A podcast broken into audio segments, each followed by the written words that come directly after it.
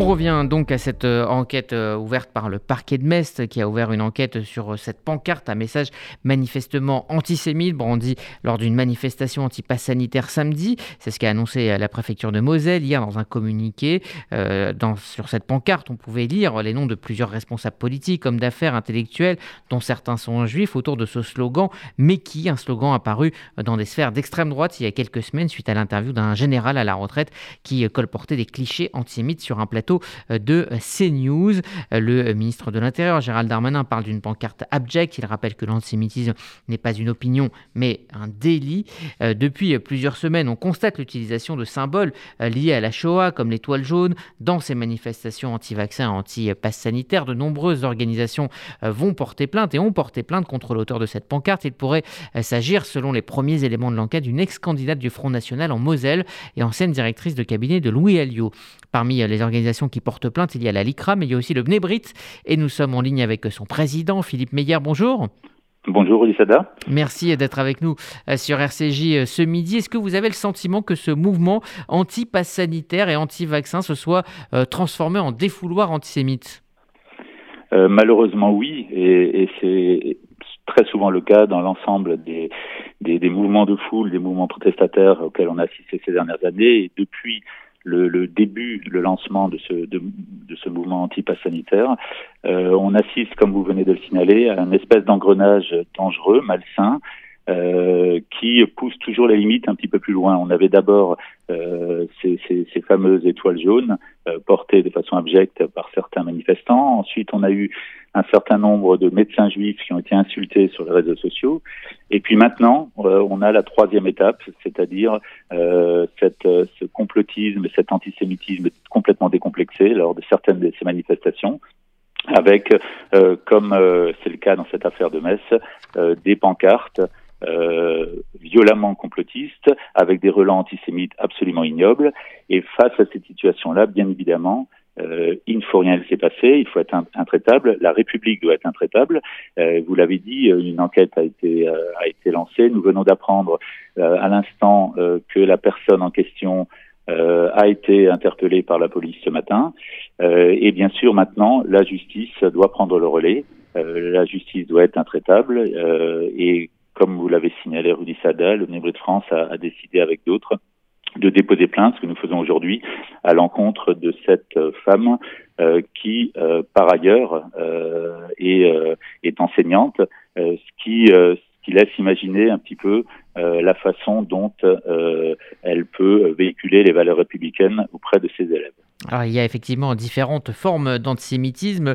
Il semblerait que nous soyons dans le cas euh, d'un antisémitisme d'extrême droite avec en toile de fond ce vieux fantasme euh, des juifs qui contrôlent le pouvoir. C'est euh, une thèse qu'on avait, qu'on croyait disparue et qui pourtant fait, fait son retour. Tout à fait. Et en fait, c'est une très vieille histoire. On le sait, cette, cette affaire de la, pancarte de Metz n'est jamais qu'une version actualisée euh, de ce qui existait depuis le Moyen Âge avec les puits empoisonnés. Euh, on, on, connaît cette histoire euh, et systématiquement la recherche des boucs émissaires et systématiquement ces boucs émissaires sont comme par hasard les Juifs. ce qui est absolument abject sur ces pancartes qui reprennent, vous l'avez dit tout à l'heure, cette, fameuse réplique Meki qui symbolise aujourd'hui ce, cet antisémitisme d'extrême droite qui, qui se répand à travers ces manifestations euh, anti-pass sanitaire. Mais euh, on, avait déjà eu des dérives antisémites euh, lors des manifestations des Gilets jaunes. on en aura encore lors des prochains lors, lors, des prochaines grandes manifestations de contestation. Comme je disais, c'est une, une histoire ancienne. la seule chose, c'est qu'il faut, il faut être intraitable. il faut évidemment veiller à ce qui se passe. Il faut alerter les pouvoirs publics systématiquement. Et quand c'est possible, il faut saisir la justice, euh, car contre l'antisémitisme, contre le complotisme, euh, comme vous l'avez dit, l'antisémitisme n'est pas une opinion, l'antisémitisme est un délit. Euh, il faut agir concrètement et que la justice fasse maintenant son travail face à cet antisémitisme larvé qui se cache derrière un complotisme, comme il peut se cacher derrière différentes formes. on parle depuis plusieurs années euh, de ce nouvel antisémitisme d'extrême gauche, cet islamo-gauchisme euh, avec les, les, effets que l'on connaît. Euh, et cette affaire nous rappelle également, et malheureusement, qu'il y a également un antisémitisme, il y a toujours un antisémitisme d'extrême droite euh, qui euh, qui infiltre un certain nombre de mouvements, euh, qui manipule des foules.